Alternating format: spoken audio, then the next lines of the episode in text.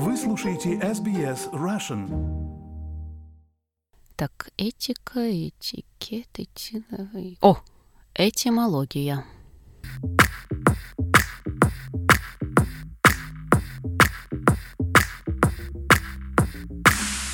Добрый день, с вами подкаст о русском языке «Этимология» и я, Ирина Бурмистрова. В этом подкасте я выбираю для вас несколько слов, близких по значению, но разных по звучанию, и рассказываю об их истории. В этом выпуске поговорим о словах «коктейль», «кефир» и «ряженка». Поехали! Коктейль – слово с неоднозначной историей. Оно бросилось мне в глаза, когда я проходила мимо винного магазина. Коктейл – это что же, петушиный хвост? А почему?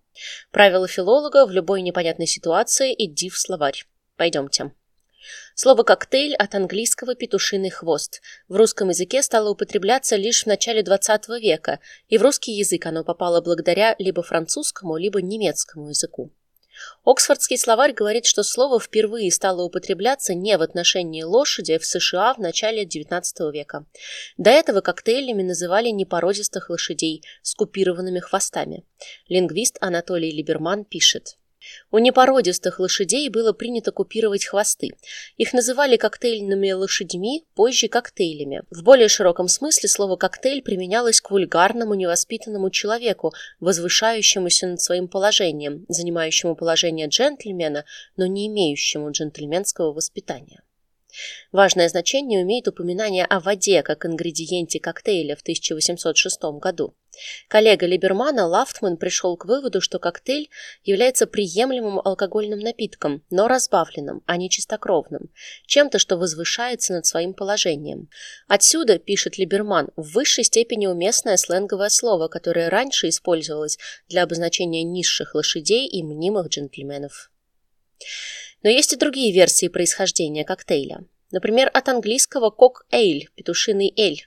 Этот популярный в Англии с 17 и 18 веков напиток представлял собой сваренный эль с добавлением пропаренного, очищенного от кожи и потрошенного петуха, а также фруктов и специй. Считается даже, что король Вильгельм III предпочитал петушиный эль вину.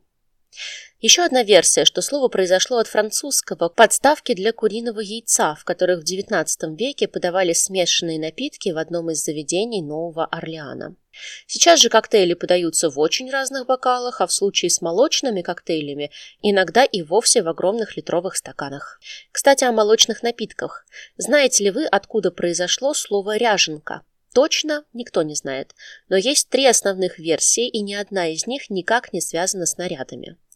По одной версии ряженка уходит корнями к слову ряжа, ряжка. Это чан, в котором этот продукт ставили в печь для созревания. По второй версии слово произошло от древнерусского «пряжить», то есть опять запекать в печи. Существует также теория о том, что ряженка пришла к нам из Латвии, от латийского слова «бродить». Ну и под конец, на сон грядущий, как в советских санаториях, я оставила для вас молочный напиток кефир, который имеет кавказское происхождение. Его сравнивают с мигрельским кипури, простокваша, приготовляемая в мехе. Похожие слова есть в карачаево-балкарском и осетинском языках. Правда, и тут все неоднозначно, ведь в татарском языке тоже есть кефир, испорченное молоко.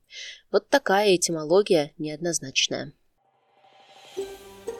Хотите услышать больше таких историй? Это можно сделать через Apple Podcasts, Google Podcasts, Spotify или в любом приложении для подкастов.